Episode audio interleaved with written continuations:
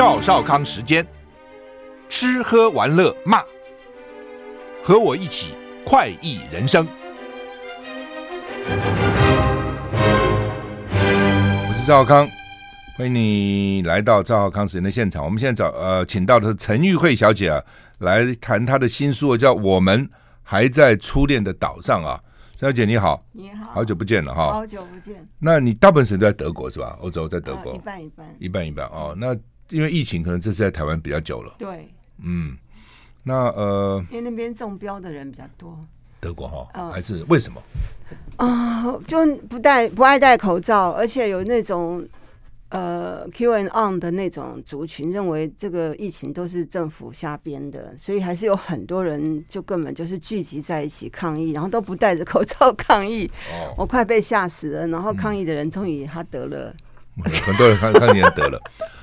德国人德国人个性应该是比较严谨，我以为说会比较愿意，结果。跟法国啊，跟意大利人不一样，结果也不见得，因为宪法的关系嘛。嗯，宪法保证人权，然后他们是非常呃以人权为主的。嗯，那个地方不管是德国或法国，都呃宪法最最重要，宪法超越一切。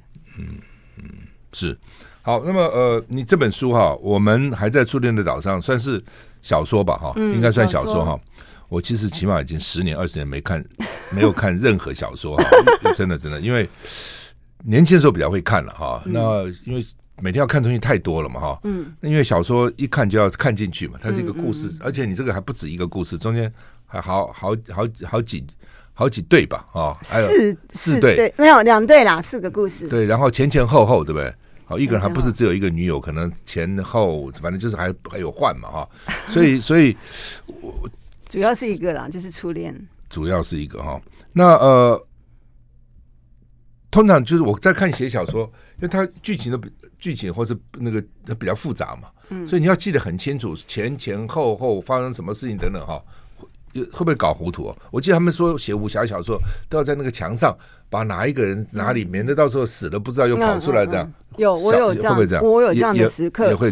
因为我人生写过二十呃二十几本书，我写《海神家族》的时候特别这样的，因为我那本书是台湾家族史 跟呃台湾现代史，嗯，就是合并成一条线写，所以我很怕我的时代搞错，事件搞错，所以我那时候的确是做的非常非常详细，就是从 A 的角度，因为我写七个人，所以我每个七个人的角度我都写得清清楚楚，然后事件的角度、年代的角度、那时候社会的反应。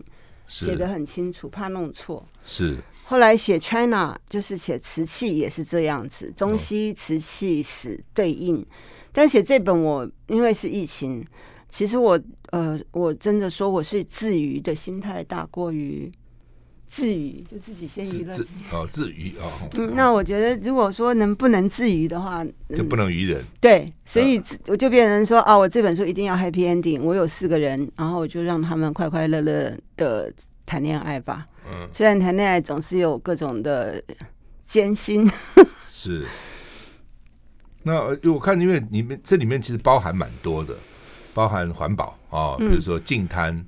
包含福岛的这个核核灾哦，包包含蜜蜂哦，怎么养蜂？因为蜜蜂如果死了，也全世界会很惨啊。嗯，因为那是最古老的 species，是都没有了哈，都没有传，没有办法育种了，传播了哈，等等等等哈。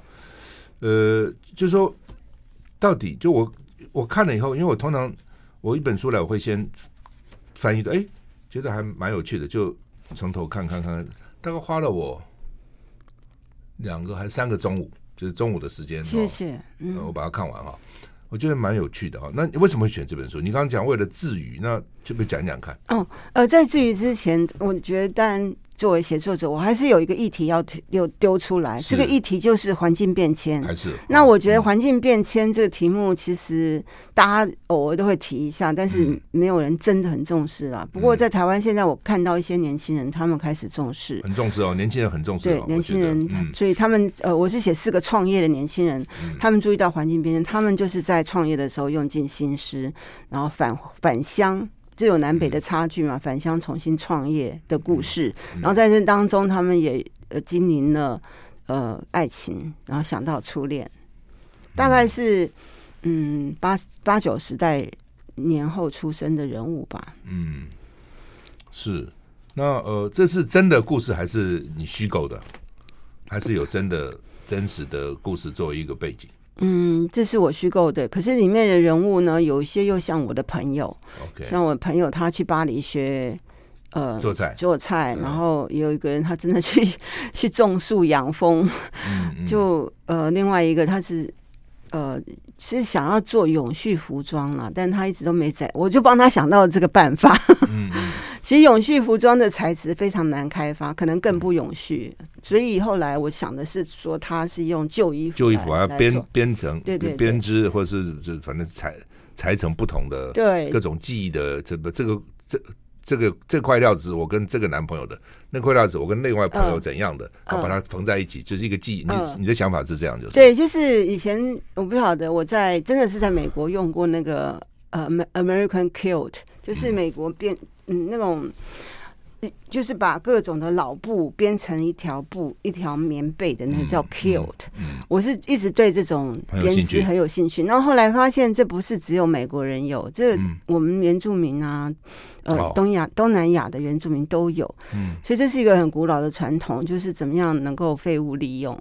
那本来永续就是包括，也是包括废物利用啊，因为你把废物抛掉，就是破坏环境嘛。是是。那呃，因为小说小说要成功者要好看嘛，对不对？只要引人入胜嘛，嗯嗯、哦，大家要看进去，然后到底怎么发展啊，等等哈、哦。那你你这本书的特色要不要告诉我们一下？就你想给读者到底带来，除除了一个观念，就是气候变迁，所以你养蜂跟气候变迁有关系嘛？嗯、对，因为如果气候这个变化太大，蜂大概也活不了了。哦、嗯嗯嗯，然后你的净滩、你的海这个海边的垃圾、你的福岛的这个核核事故等等，其实都跟环保有关了、啊。嗯，哦，里面其实基本上就是你这条这条主主轴我看得到哈。嗯，那呃，还是跟我们朋友介绍一下吧。我个人的风格啦，就是、嗯、呃，赵大哥，不好意思，再自己吹嘘一下自己。没关系，讲讲，应该应该的。呃，就是我写作的时候，呃，我的情人物表达情感比较细腻，嗯，所以当当你真的读下去，就是他们说的话，他们、嗯、他们的行为，他们的情节，就通常是比较引嗯引人入胜，好像有点夸张，就是你比较能够走进他们的世界，因为。嗯呃，我自己个人就是一个比较细腻的人。嗯、哎呀，可是讲这些好像在称赞自己，但我不会的，还好。我我有个特色，就是我的东西很好读。嗯，对嗯，我不喜欢写太深的文字，就是我觉得一定要能够深入浅出。嗯，然后我希望是有内容的深入浅出。然后我所呃敬仰的。大作家都是写类型小说的，嗯，而且都是诺贝尔奖级的，嗯，所以我一直觉得在台湾不应该把这两个东西分开。就是我们台湾是类型小说就等而次之啊，然后有那种文学奖的啊，哦，那种学院的，然后文学就是要这样子，然后另外那个类型的言情的什么的，嗯，网络的就是另外一堆。嗯，我觉得嗯，应该要融合为一啦。嗯，那呃，我也知道说很多伟大的作家，莫迪迪亚诺啊也好，Peter Hanke 哈。耶利尼克，好多就是这几年得诺贝尔文学奖的作家，他们都是这样写的。他们其实都是写类型小说，但他文笔非常好，文思非常巧妙。所以我自己就是尝试要走那样的路，就是不要单单的就是写什么呃那种殿堂文学啊，我要把类型文学带进来。什么叫类型文学？类型文学这个字是叫 genre，就是呃法文字，就是它比较不是呃正经八百，就是对立于 classic，它有个 genre，然后 genre 就是它可以是黑道故事，它可以杀人故事、侦探故事，它可以是任何的那种比较是次次文化的元素。嗯，它叫类型，嗯、叫 genre，G E N R E，嗯、没有英文也叫 genre，、嗯、所以很多在像那个 Quentin 呃 Quentin 他在拍电影的时候，我们就看到说他那个他那个就是类型电影，但是他拍的很有电影感的时候，我们觉得、嗯、哇，那个电影很棒。就类型现在就是一个大家喜欢的，像我们看韩片啊，我们看很多。很多美国片其实都是有类型的味道，但当但是我觉得大家不要低估类型的力量了，因为古典就是真正的古典，真正的殿堂，它因为它太沙克，它太高高在上了。我觉得应该很难入读吧？嗯，所以我我是比较希望能够写一些好的类型文学。是，那呃，我我在观察，比如好莱坞的电影或者西方的电影，现在哈，大概如果这个电影里面哈，呃，好吧，也不能说如果没有，就大概都会有现在哈，同性恋，嗯，哦，黑白恋，哦，异族恋，嗯，哦，什么，反正就是。就你以前认为说这个就是离经叛道不可能的，现在都在一个部电影里面就要包含这样所有的元素。那小说会不会这样？文学有没有这样？会，也是这样的。对，就是嗯、呃，可是我觉得这种分是没什么大道理。其实主要是，您您说电影嘛，就是影展里面，他现在就是要。有那个政治正确性，所以一定要有原住民原住民评审，一定要女性评审，一定要有 gay 的评审。然后，其实影剧圈 gay 的力量非常大，非常大，所以他们就比较倾向说，哦，有 gay 的电影通常都会先行，然后你拍的好。但我是觉得文学电影都不应该分类啦，尤其像嗯，比如说我自己每次 去参加什么女性作家研讨会的时候，我都有点尴尬，就觉得哎。作家为什么要分男性、女性，而且女作家，这好像有点不怀好意，好像有点被被隔离。所以我觉得我自己是认为，嗯，作家也好，导演也好，这本来 writer 并没有没有性别嘛，你不能你要讲他只能说 female writer 或 female director，所以。我我我我不我不分性别，我不喜欢分性别。虽然有人不高兴，但是我觉得你要硬分原住民文学，硬分同志文学，我觉得是没有太大的意义。嗯嗯。但是文学奖喜欢这样分，嗯，哦，好像吸引那样的族群参加。嗯。好，那么我们现在访问的是陈玉慧小姐，谈她的新书。我们小一个副标题的挂号叫做《还在初恋的岛上》哈。我们休息再回来。I like 我是赵少康，欢迎你回到赵少康时间的现场。我们现在访问的是陈玉慧小姐啊，她的新书《我们》哈，时报出版出的哈，还是简就新书发表什么时候？哎，已经上礼拜，上上礼拜，上上礼拜过了 哦哦。所以我们很早就要约你了啊，大概要去忙这个新书发表，有两场我记得嘛，是吧？哦，三场啊，那反应怎样？都不错吧？嗯，不错，不错。那比如你们这样办这个新书发表的时候，要讲什么？要跟这来参加的人讲些什么？哎呀，我最尴尬，我真的不知道我要讲什么。我就就是到底要 讲说这书很好，也不对。要跟这么书好是对，要怎么要怎么干嘛？他们会提什么问题呢？记者会提什么问题？其实我也当过记者，嗯，我觉得记者会提问题。呃，不太高明，就是你为什么写这本书？不跟我问的一样，你说这样不，不要不然你叫我问什么呢？好吧，在嗯。那可是这种问题，这种这种问题就很难回答。我我我就写了，我就写我爱写嘛，嗯，就不写手痒嘛，然后我就非讲个故事不可嘛，等等的。那我觉得我我是写作者嘛，嗯嗯，那因为我我也是跨行跨的很厉害了，嗯，赵先生知道我。你之前也是个记者嘛？是是，然后跨行啊，驻欧联合联合报驻欧对不对？特派员，特派员，特派员。对，那也我现在也是。后来在法国还学编剧、学戏剧啊什么？呃，影剧对，还拍电影，对对对。对，就是为什么写？因为我主要是觉得，好像我要想讲讲一些爱情的事情，然后透过环境变迁，我觉得这个海岛已经变了，我们不能不面对。嗯，就是呃，环境变迁对这个海岛已经有影响了嘛。嗯嗯，我们的用电呢、啊，我们未来呃雾霾这事情就不是简单的事情了。所以我觉得我就是提出来，那为什么写这个？其实跟那个德国文化中心还是有关系啦。因为他们在辅导前后呢，他们就约我去写个专栏。那时候我以为说他们要我写别的题目，或者是我自己可以选题目。他们在十几年前就告诉我说，我们要写的就是气候变迁，而且我们全世界约了五十几个国家。哦，他们十几年前就开始注意这个问题了。哇，那蛮早的。对，那时候才刚开始。他们还告诉我，就是说我们的文化部、我们的环保部、我们的。经济部全部都是未来，我们都会专注在这个题目上。嗯，那那时候我在想说。我哦好，那我接，因为本来我也没有那么大兴趣。后来我想说，我接，我想知道你们德国人在想什么，因为那个网站是连接全世界五十几个作家在写的，有非洲啊，有美国。我就想这样，呃，这样一路下来，我真的知道他们的意思，就是环境变迁对我们的影响越来越大了，日常生活里面各方面政策，然后我们的电，我们的能源政策，能源政策就是一个很大的问题，国土分配政策等等。嗯嗯嗯，是。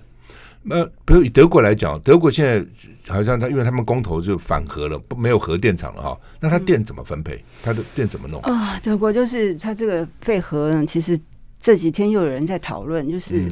废核可能又又希望他们恢恢复核电，但是这个当然又要一次公投，对，有很大的很大的麻烦。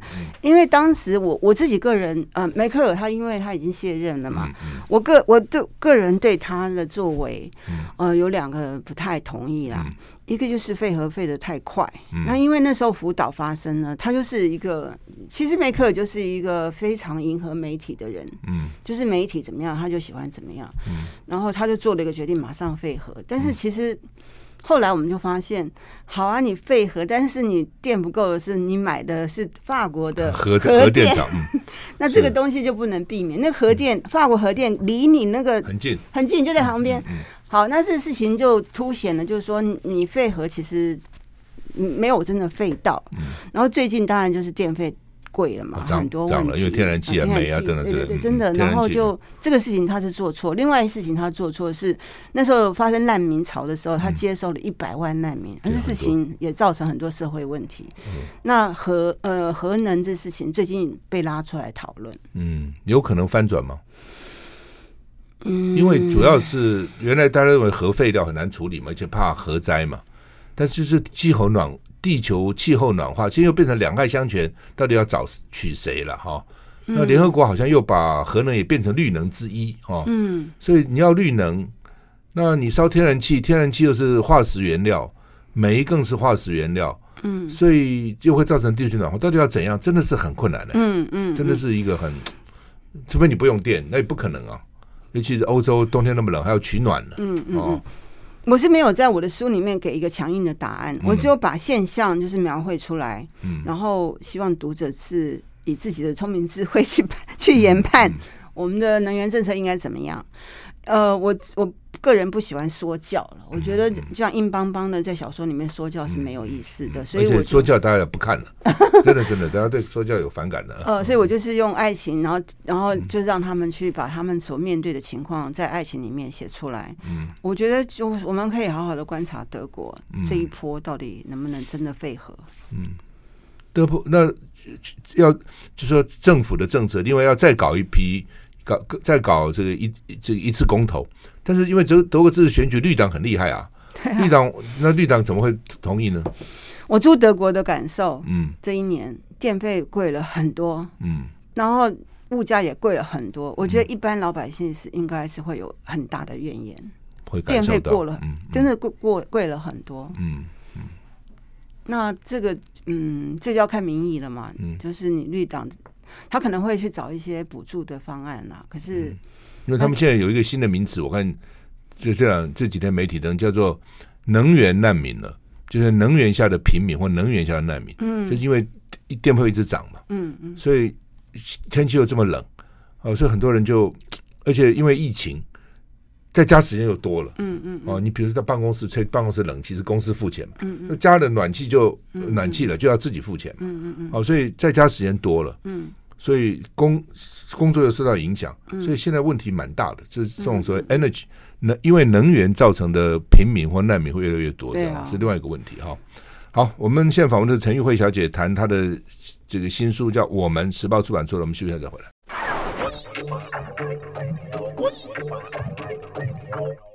我是赵少康，欢迎你回到赵少康时间现场。我们现在访问的是陈玉慧小姐，谈她的新书《我们》，还在初恋的岛上。你这个岛就是台湾嘛？对，对啊，我是写给台湾的海、哦、海岛的情书。嗯，都是这个初恋啊，初恋几个年轻人的初恋。呃，把故事给我们听众再讲讲吧。好啊，就是我有四个男女主角，他其实就是因为环境变迁，他感受到台湾的环境不一样了，所以他们都有心去。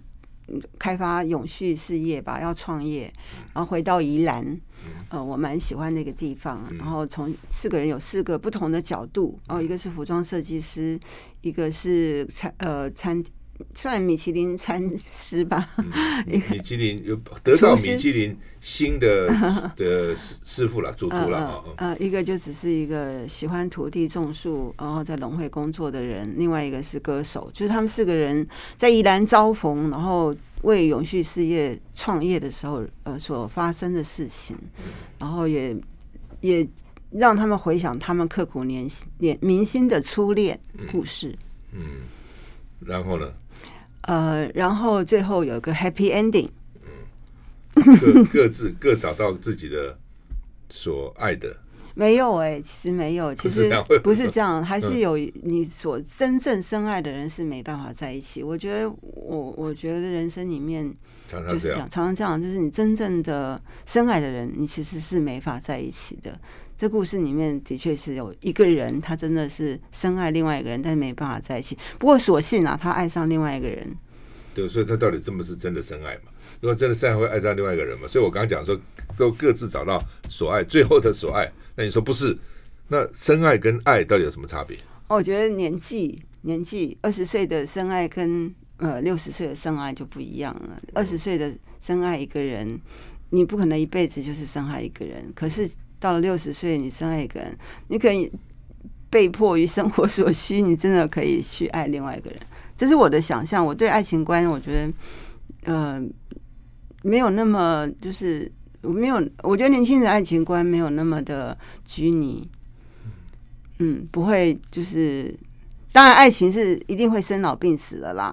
就像法国人说的嘛，爱情只有三年，L'amour est trois ans。就是在爱情三年，其实过了都是别的，家人也好啊，是友情也好，真正真正爱情只有三年，这是法国人说的。那对对年轻人来讲，就是当然也是难啦，因为真正的刻骨铭心铭心就留在那里了。但是我觉得还是有可能走出来。就我的故事是这样子，里面有一个。晴子是一个中日混血儿，台日混血儿。然后，因为他就是因为嗯呃，就是核灾，因为海啸的关系，他成为失踪人口了，所以是永远回到日本了，对。对，他是永远的失踪人口，所以他的真正就是这个庄这个男男主人翁的的的真正深爱是永远是失踪人口，不知在哪里的。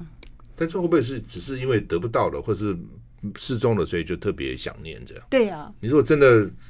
我在想说，他们如果真的，因为特别还讲这个晴子还有忧郁症，哦，搞不好情绪也不稳，真的在一起，搞不好三天就分了。有可能。但是因为他第一个年轻嘛，第二个有一点异族恋的味道哈，那种特别的感觉，嗯、然后又他又回到日本去，然后这男的跑到日本去找他，然后呢找不到了，哦，所以所以这就就是可能另另外一种。你说另外一种感受，或是期待，或是反正很复杂吧，是不是？嗯，因为也还好啊，也还好吧，就是寻觅，寻觅啊，但没找到就是。因为我就常常在想，比如说有的人，比如得癌症啊，嗯，然后还奋那个跟病魔缠斗很多年，嗯，然后过世了，家人有时候会觉得也好了哦，这样的话离苦得乐嘛，哈，否则他活到继续痛苦。就比较容易接受。嗯，假如是突然什么出个车祸，或突然路上被一个这个莫名其妙给杀了，怎么会这个事情？那会难过，就很下课。我就有点类似这样味道，就是因为不见了，因为辅导，因为这样他跟着去，然后甚至跑到那个那个呃辐射辐辐射很高的这些地区，还帮那个晴子的爸爸去什么耕种菜，什么耕地，是不是？因此那个感受就特别强，这样。嗯。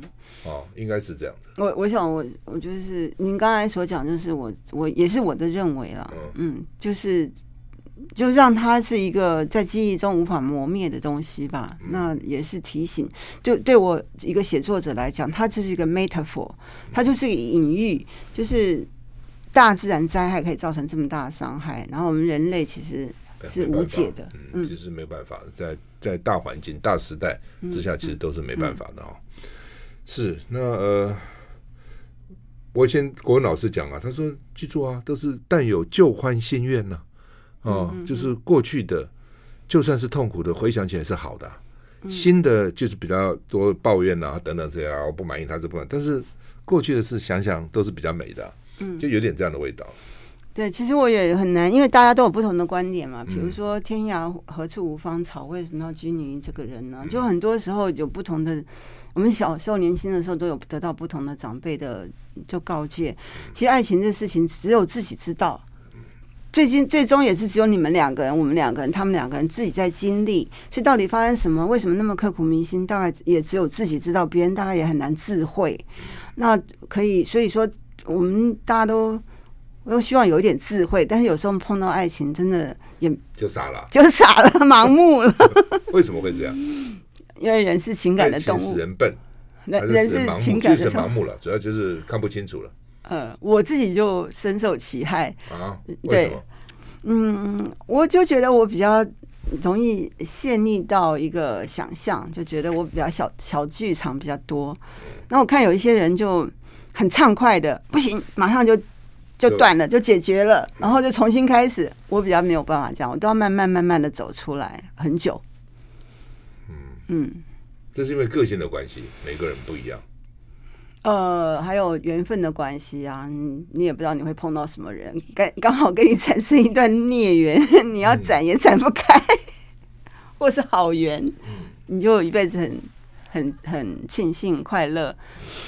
我觉得有时候是个性，有时候是呃缘分，所以中国人老老的一辈不是都会看八字吗？你觉得有有有用吗？有哎、欸，真的、啊。对，有的人就是天生就是比较适合哎、欸，嗯、真的真的。然后有人是天生比较不适合，那你天生适合的人要磨合就比较容易。对，那么不适合的人就是那种所谓孽缘啊，就关系就很累啊。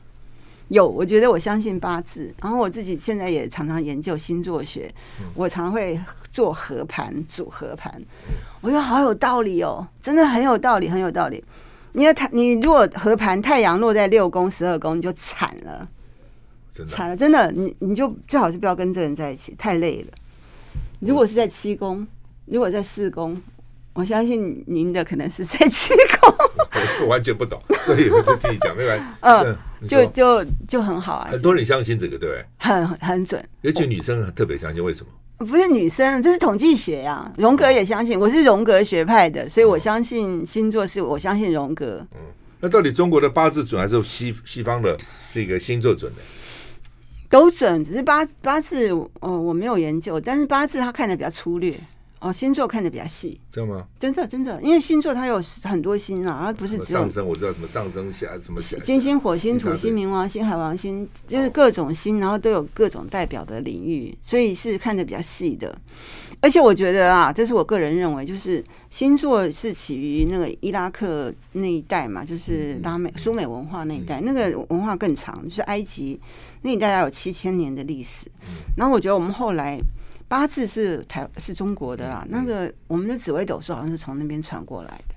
哦，从那边过来的。对，就是星座是地球是圆的，那我们的紫微斗数是方的，就这样不同。我在想，因为我都不懂啊，我在想八字算算这个出生的时辰，可能跟天上的星也是有关系。什么？它就有这个星，那个星，我就那什么文昌啊，什么这个那个，对，它还是有关系嘛？有吗？就认为人的出生。跟那个星还是有关系，就是我是没有研究八字，我只是说，哎，中国那个媒妁干嘛的，一定要合八字。我现在才明白，对，有道理。那 我以后交男友，我要合一下。不，那不很？你开始哎，你给我看看你的八字，这不很奇怪吗？就技巧。有时候因为双方父母就算了嘛，对不对？嗯。你现在怎么去跟他要呢？技巧的吧，就知道他的生日要送他礼物啊，知道他哪。那你生日也没用啊。时辰听说都差很远了，对，你就可以对不对？吐露光光那个天有用吗？因为同一天，我看有的人飞黄腾达，有的人好惨啊，这样。对对对对对。那为什么会这样？呃，差一个，差十五分钟都差很多。十五分钟。对对对，他就他一格一格都不一样。就会差。对，对我本来以为我是上升是天秤座，因为我妈妈说我是中午的时候出生，阳光很亮。哎，后来矫正了以后，有一个星座大师跟我讲说：“哎，不是的。”你是应该应该是下午了啦，因为不，你是更早出生啊。你妈妈说天很亮的时候，是她已经生下你，正在呃正在休息，所以那个时候太阳很亮是中午。你可能是十一点生的。OK OK，嗯，因为妈妈生完才会知道她生完了，她不可能正在生的时候说哦，现在是几点？不可能正在生的时候说现在很亮，这样这样啊。对了，一定要 relax 以后，而且生完了，所以就是医院的那个诊那个出出生证明最准，其他都不准。妈妈回忆的尤其不准。嗯，妈妈回忆不准。爸爸的回忆也不准。爸爸尝试把妈妈安顿好之后的回忆。是，可能又晚了一个钟头。那德国人相不相信这一套呢？德国人那么拘谨，那么严肃。你现在说星座吗？嗯、相信呢、啊？还是相信？很多人相信星座。就我我的我喜欢的呃心理大师荣格，就是非我其实是跟着他，嗯、呃，我跟着他学星座的。可是我觉得在台湾中总是有人就把他当做那种，就有点像嗯比较。素素好像不入流，怪力乱神。呃，对，那所以我就不，我也不多不讲，就是说对。哎，我终于今天讲了。是，可是我知道很多人相信啦，很多人，尤其而且让我觉得很惊讶的是说，很多年轻的，嗯，受过高等教育的，嗯，甚至拿到博士学位的，都很相信。嗯，我本来以为说这个应该就是比较就一般人嘛，哎，他们也很相信这样，所以可能可可能这跟。人生的历练，经过遭遇什么事情呢？可能也都有关系。嗯，我觉得就发觉你你算懂吃的吧？我算懂一点，对，因为你金牛座嘛。哦，金牛座都比较喜欢吃，对不对？是哈，至少懂啊。你知道一堆东西里面也会找到你觉得比较好吃的吧？是是，不是说你刻意要吃好吃的。嗯，我我也喜欢吃好吃的是。有一次我就看那个达利，嗯啊，达利不是那个怪怪艺术家吗？他居然也出了一本食谱。真的啊，好奇怪，怎么会这样子呢？一看金牛座，好吧，终于知道了。好，我们休息一下再回来。I like 103, 我是赵少康，欢迎回到赵浩康神的现场。我们现在访问的是陈玉慧小姐，啊谈她的新书《我们还在初恋的岛上》哈，四个年轻人的爱情故事哈。那四个年轻人，四个就两对嘛，是吧？那中间有换了，就是说这个女原来。第一个女友变成那个人的后来的女友的，等等类似这样哈，角色有有一点有一点更换。那年轻到底现在年轻人的爱情观，或者你观察年轻人的爱情有什么不同？到底他们特色是什么？我我我自己不太。就举例，我我我的观察，比如说以前会写情书嘛，哦，现在不需要写情书，line 就好了哦，就是往现在谁写根本很少人写，现在好像都视讯吧？对，视讯哦，视讯好，或者是或者是社社群媒体嘛，嗯，写写嘛。就是这样子了，哦，所以到底好还是不好？好就是说随时可以联络上嘛，哦，那不好是好像很难，很不够深嘛，哈，就你没有认真仔细下来写的东西，视讯的根本不用讲的，就是讲话了嘛，哈，嗯嗯嗯，这个就是一一个蛮大的不同嘛，哈，嗯，以前比如我们当兵的时候啊，都会等信啊什么，现在等什么信呢？根本不必嘛，嗯，那还有什么不同？嗯，我觉得写呃，就是你们在你们在写小说，一定要会观察这些不同嘛。我自己觉得就是在你现在总不能写一个年轻人说哦，他就在等情书，一共是一一年接受了三百封，这是跟实跟实际是不合，不是这样子啊。我觉得，因为那个交友软体的普遍啊，所以现在的性性生活、性性解放更比更胜于以往。因为其实一一一，比如说听的，还有很多的交友网体，你这样滑手机，喜欢了见面就说，然后见面能干嘛呢？因为其实也没干嘛，而且疫情时间也很难见面，所以其实我觉得变成呃性解放又更胜于以往了。就是之前八十年代还有因为艾滋病。然后慢慢的到现在，我觉得没有好像没那么严重，就已经没有那么严重，就是性解放又又已经又又松了很多。我听到的年轻人就是对性，都有时候那个故事都会把我吓死。就怎么可能会这样子？我要讲嘛？就是好，我有个年，我有年轻邻邻居，他说他去个 party，他正在犹豫要不要去。我说什么 party？他说，因为他们那个族群里面有一个女的。呃，他跟大家讲说，哦，他跟另外一个男的有性生活，实在是太好了，太好了，他一定要分享给大家，所以他要秀给大家。这个族群就是这样子，就是大家来看。我听了觉得吓都吓死，怎么会有这种 party？嗯，那不是以前八十年代、九十年代大家都很害怕什么交呃交换妻子俱乐部啊，交换钥匙俱乐部吗？那什么现在又活生生在那个交友软体上直接的出现，所以。呃，我不知道好或不好，而且 IT 就是未来电脑，就是也有人很多人的男女关系是在遥远一端的，是没有办法碰到的。那未来是不是会发明那种可以触碰的交友软体？就是我碰不到你吗？因为其实我觉得在哪里没有关系，但是你能触碰，因为拥抱的感觉很重要。然后就是 closeness 亲爱亲密的感觉很重要。那些在交友网体上都得不到了嘛，所以可能未来我觉得他们会发展那种可以触碰的。可以有触碰感觉的那个交友网体，那这样的话到底好不好呢？好不好也很难讲吧，看需要或是看未来的发展吧。那你们做一个作家怎么办？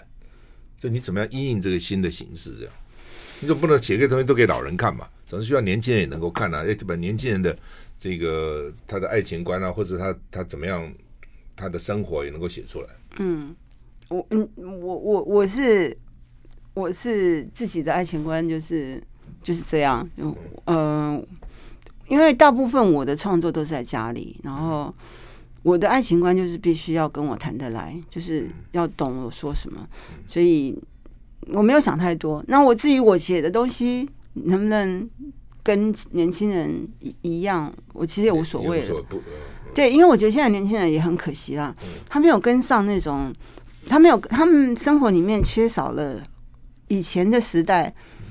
知道跟以前台湾有很好的时代，世界有很好的，就是有很好的东西，那些传承好像到了网络之后，突然中断了，一切就是很浅浅薄薄的。那我觉得很可惜，就是那个 richness 没有了。那有一些 classic，有一些文学经典、电影经经典，大家也都不看，年轻人都不看呢，他们就看韩剧。嗯，然后会对啊，我看那个 Netflix 上前十名的，每天它都有一个前十名的排名。嗯嗯六七个都是韩剧啊，对啊，几乎都是。韩剧现在很厉害啊，嗯、现在真的是他们找到一个模一个模式，超越，更超越美剧了。就是你就是可以盯着它一直看，你想知道发生什么？为什么会这样？这个跟文学没有关系，也是某种艺术嘛？我觉得没有关系，没有。我觉得是他找到一个呃影视的说故事的技巧，从上流社会就开始了，因为他他嗯，我觉得剧本推陈出新，而且出乎意料，就是我们。以前看故事都知道大概他大概会会怎么走，对他大概喜欢他带他去家里，他父亲大概会反对，反正我们大概知道以前的那一套现在都不管用了，所有的编剧模式都不停的打破，就是为了要 full of surprise，就我们看剧对就觉得哎，他怎么会这样？然后接下去哎，他怎么那样？哎，又转回来了。像这种东西，就是因为我们时代速度快了，所以没办法，就是一直就。就没办法，你写剧也要跟着速度也要快了，你没有办法再慢慢讲故事了，因为很多人没办法，没有那么多时间去听去看了。嗯，所以这个反正这个时代就这样走啊，那它而且未来可能会变得，你随着刚刚你讲的 IT 啊，什么电子啊、通讯软体啊，更越来越发达，电脑的速度等等，可能未来的社会跟现在就会有很大的差别。以前我们找个资料多困难，现在也有它方便的地方，对不对？现在一 Google 哇，资料就就都出来了，不用到图书馆去翻啊、去弄啊等等，所以也有它。所以每一个时代都有它的它的需要，或每个时代有它的情况啊。那到底该怎么办？休息一下再回来。我是赵少康，欢迎你回到赵少康时间的现场。我们现在访问的是陈玉慧小姐啊，她的新书《我们》哈。那还在初恋的岛上哈，那呃，就是说陈小姐的文笔一向是很，就像你讲的深入浅出，很简洁了哈，而且其实也蛮有趣的。说你最早那什么征婚启事啊，什么都很有趣嘛，嗯、一路下来，呃，你也做过编剧，也去搞搞过电影等等。那么整整个讲一讲到底怎样？呃，我。其实我做过，我跨我斜杠很多了。嗯，呃，我在有也有二十年的时间在联合报服务联合报，然后跑了很多国际大新闻嘛，嗯、领先全球的新闻。嗯，然后我小时候是到巴黎学戏剧的，嗯，然后一直都在写作，所以到了前几年，我也很喜欢挑战自己，这是我最大的问题，因为我就不不能。居于一世，一定要从事某个创作，我就喜欢跨跨界。呃，征婚启事算是最早最也其实很前卫大胆啦，就是我那时候才三十不三十岁，三十岁不到，二十几岁，就在报纸上登一个广告，说我要征婚，就来了很多一百多个男生要 征婚，一百多个，对，而且其实现在想一想，三十几年前，呃，很多人都说，哎，你怎么敢？这很前卫大胆哦，因为我那时候就是想说用一个前卫的形式，有点像 performance，有点像。呃，有一个作品叫《凝视》嘛，坐在博物馆的沙发上跟人家凝视。对，就是我就是想做一个 performance，一个剧剧场的概念，然后我就记录那些男生的反应，然后他们为什么要征婚。结果那个那个小说就被陈国富改编，然后刘若英来演嘛，得了很多奖。然后那个冯小刚又改编《非诚勿扰》，也就是轰动一时。然后。当时呢，我我其实是比较是实验性的一个写作，然后后来我就是变成历史写作，像我的海海神家族就是比较是历史的写作，然后到瓷器也好，后来我写了一本台湾乌龙茶的故事，就是讲 John Dot，其实他那个年代跟斯卡罗那个李善德、李先德是同一个时代的人物，都在台湾，他发展大大道城的乌龙茶。然后你还有一个毕麒麟啊，他们那时候都是同样时代的人。那我对那个时代也做了一个回顾，写了一本《幸福之夜》。然后呃，后来也写了很多短篇小说。